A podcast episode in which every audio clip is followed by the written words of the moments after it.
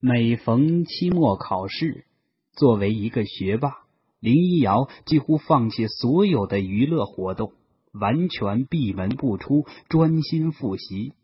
而我，一个学渣，只要做完小抄，便可以安心了。知识就是金钱呐，少年郎。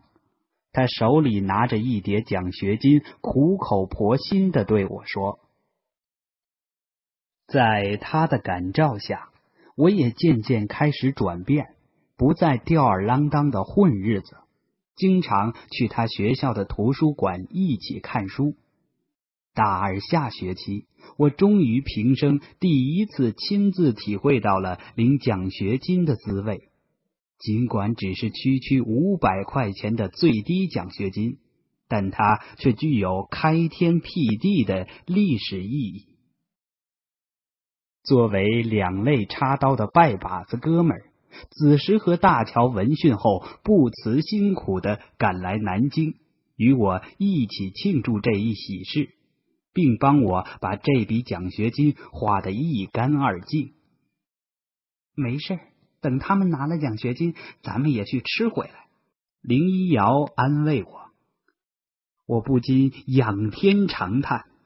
我们这辈子是等不到那天了。大乔也立下庄严承诺，为了不麻烦你们，我有生之年绝不会拿奖学金。子时说：“啊，我就算拿了奖学金，也要退回去，把机会留给更需要的人。”事实上，他们俩说的的确做到了。几年的大学生涯里，从未拿过一次奖学金。这就是兄弟之间永远不变的承诺，经得起岁月的考验。不久之后，我开始跑南京的建筑工地，跟在一个学长后面搞工程测绘。尽管薪酬低的有些搞笑，但我依然乐此不疲。与此同时，我也更加清晰的明白了一件事情。大学围墙内一片歌舞升平，外面的世界却远比我以前想象的更残酷。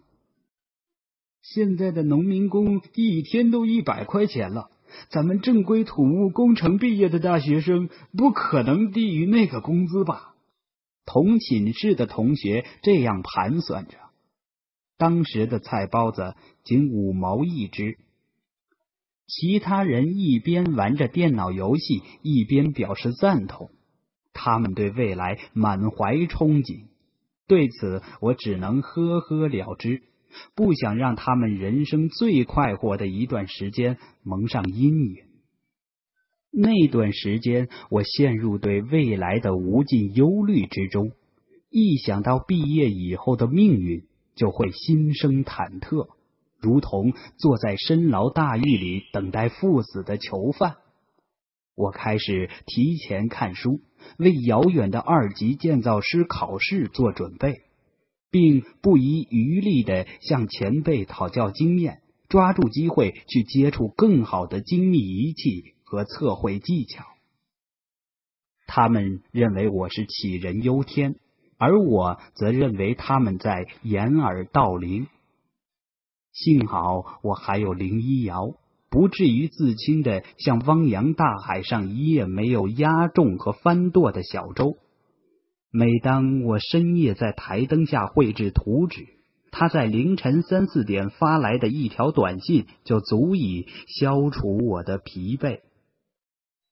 就这样一直混着，到了大三学年末，我和林一瑶面临分道扬镳的危险。